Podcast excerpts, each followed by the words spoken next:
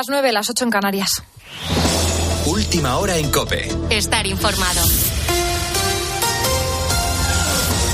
A esta hora, el incendio declarado este sábado en Punta Gorda, en la Palma de Santa Cruz de Tenerife, sigue fuera de control y una nube de ceniza cubre el cielo de la isla. El fuego ha hecho que llueva ceniza en el famoso Valle de Ariadne. Ya son 4.500 las hectáreas afectadas por estas llamas y más de 2.000 personas de este municipio y de la localidad de Tijarafe han tenido que ser evacuadas. En estos momentos, 10 medios aéreos y 300 efectivos en tierra están trabajando en las labores de extinción y esta noche, según confirmaba COPE, el cabo mayor de la UME, Reinaldo Estevez, 117 militares de la Unidad Militar de Emergencia se unirán a la extinción del fuego. Mari es propietaria de dos fincas en la parte baja de Punta Gorda y ambas se han visto afectadas por el fuego. Así ha contado en COPE cómo lo ha vivido. Fue horroroso, horroroso. Se metió en todo el pueblo, hacía mucho viento.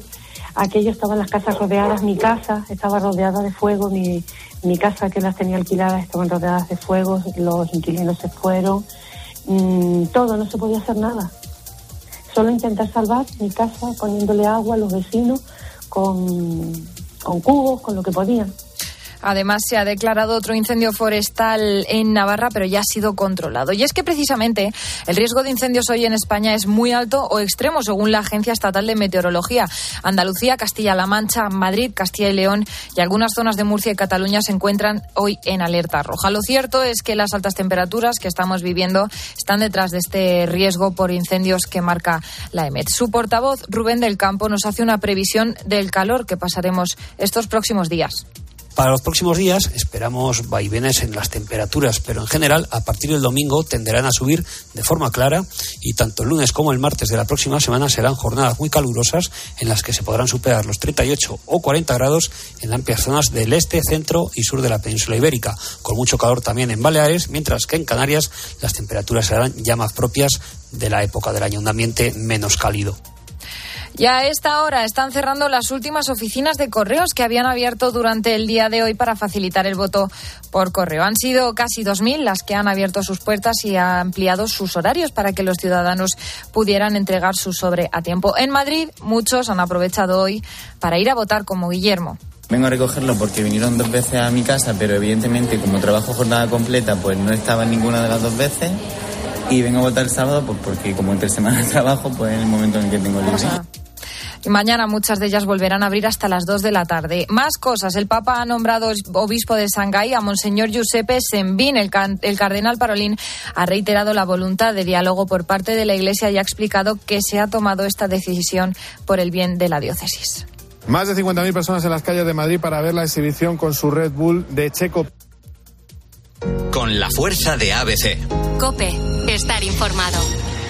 Y cuenta atrás para la gran final de Wimbledon, Cristina Bejarano. Sí, la gran cita del torneo, la más esperada, Carlos Alcaraz contra Novak Djokovic, una lucha entre los dos mejores del mundo y una opción de revancha tras Roland Garros. Mañana a las 3 de la tarde en el Tour de Francia, hoy Carlos Rodríguez ha ganado la decimocuarta etapa, logrando de esta manera la tercera victoria española en esta ronda gala. Y por cierto, las calles de Madrid están repletas debido a la Red Bull Road Show, la primera exhibición de Fórmula 1 en las calles de Madrid. Carlos Miquel. Más de 50.000 personas en las calles de Madrid para ver la exhibición con su Red Bull de Checo Pérez. Es un coche del año 2011, así que truena como los mejores tiempos de la Fórmula 1.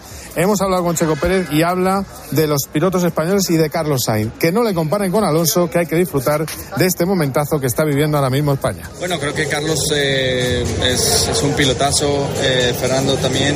Creo que los dos son, son grandes pilotos. Eh, al final no veo la razón de compararlos, ¿no? Al contrario creo que España debería de aprovechar el gran momento que tiene con, estos dos pilotazos que tienen y, disfrutarlos más porque están pasando por un lugar único.